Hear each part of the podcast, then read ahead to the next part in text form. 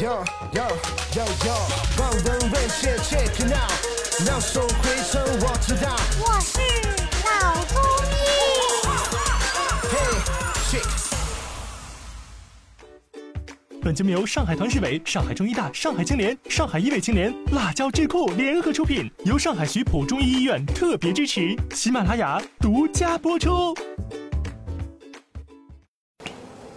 那山医生，我们知道很多年轻人他们看电脑啊、看电视的频率很高，所以导致基本上颈椎都或多或少有点问题。那具体哪些问题比较严重，哪些问题比较轻？然后它里面有什么门门道道，能不能帮我们来讲一讲？呃，现在的这个颈椎病呢，实际上跟过去有点不一样。过去的颈椎病，我们经常说发病的年龄是中老年人啊，现在呢是年轻化很厉害。那有的时候到底是不是颈椎病？其实严格意义上来讲呢，也还没到这种程度啊。那么另外一个情况呢，就是现在拍片很普及啊，所以经常呢会有各种各样的误区啊，包括这个网上传播的一些这种知识，对吧？有的是对的，有的也不一定对。所以我们接下来呢，列举一些例子啊，给大家来讲一讲这个颈椎病的一些误区。第一个呢，呃，就是颈椎病的原因是颈椎间盘蜕变或者突出。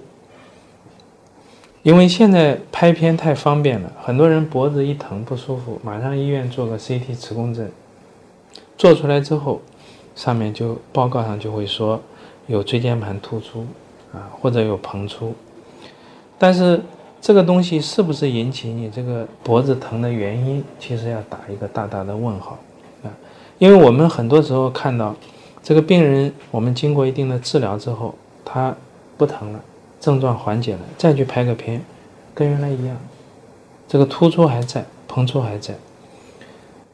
还有一个呢，差不多年龄的人没有颈椎这种症状，也不痛，你去拍一个 CT 磁共振，它有的时候上面也写着突出跟膨出，所以这个正反两方面的这些案例就提示我们，一个片子上的这个椎间盘的突出或者是膨出，跟这个。脖子痛之间其实没有太大的关系，包括有的人手麻手痛啊，头晕头痛都不一定是这个突出本身引起来的。这个情况呢，现在非常普遍，所以我们不能够想当然的认为这个片子拍出来颈椎间盘蜕变了、突出了、膨出了，就一定跟这个颈椎的这个痛啊，或者是手麻手痛有因果关系。这两种情况呢，经常是一起出现，是并行的，其实没有。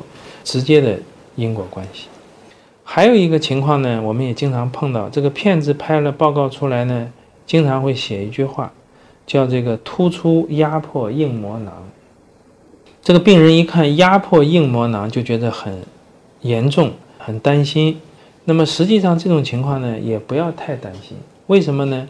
这个硬膜囊啊，其实从我们医学上来讲，它是对。脊髓的这个中枢神经啊，是起到一个保护作用，因为这个脊髓在中间太重要了，不能轻易的损伤。外面它有一个保护层，这个保护层叫硬膜囊，所以你这个突出或者膨出的东西稍微碰到外面这个保护层以后呢，里面的神经马上就可以躲避了。所以只要它的这个空间够用，绝大多数颈椎的这个椎管是很粗的，有足够的空间。这个神经就躲开了，脊髓就躲开了，就不会出现损伤。另外就是说，呃，急性的这种突发性的外伤，太快了，太严重了，啊，有一些很严重的外伤，车祸呀，或者是建筑工地上的这种意外啊，那么脊髓来不及躲避才会伤到。大多数我们说的这个慢性发生的，它都是，呃，这个过程很长啊，很慢。所以这个脊髓呢是可以有足够的时间和机会来躲避的。真正来不及躲避的这些人呢，按照现在的这个调查统计，大概不会超过百分之五。所以绝大多数我们拍片的时候看到有突出，呃，有这个压迫硬膜囊，也不要太紧张。那么另外说到这个椎间盘呢，还有一点，嗯，我们要说一下的，就是这个椎间盘的膨出和突出这两种东西。它是有本质区别的。那么膨出呢，就是椎间盘里面压力大，大了之后，就像这个轮胎充气多了，它就胀出来了。外面那个膜没破，压力小的时候它就缩回去了，是完全可以复原的。而突出呢，是外面这层膜破掉了，破掉之后里面的东西跑到外面来了，这个叫突出。那么突出来的是什么东西呢？其实它是一种有点像那个生的鸡蛋黄一样的东西，黏黏的，有水分的，啊，胶质一样的东西，我们叫髓核。那么它流到外面来之后呢，有一段时间呢，在局部就会形成一个刺激，啊，我们叫炎症反应，刺激到这个神经了，神经会有反应，所以会痛啊，会麻呀等等。但是随着时间的延长呢，它这个凸出来的东西慢慢的结疤了，有一部分吸收了，结了疤以后。它就稳定了，刺激也没有了，那么压迫如果也不存在，所以它也就好了，啊，它是一个反应过程。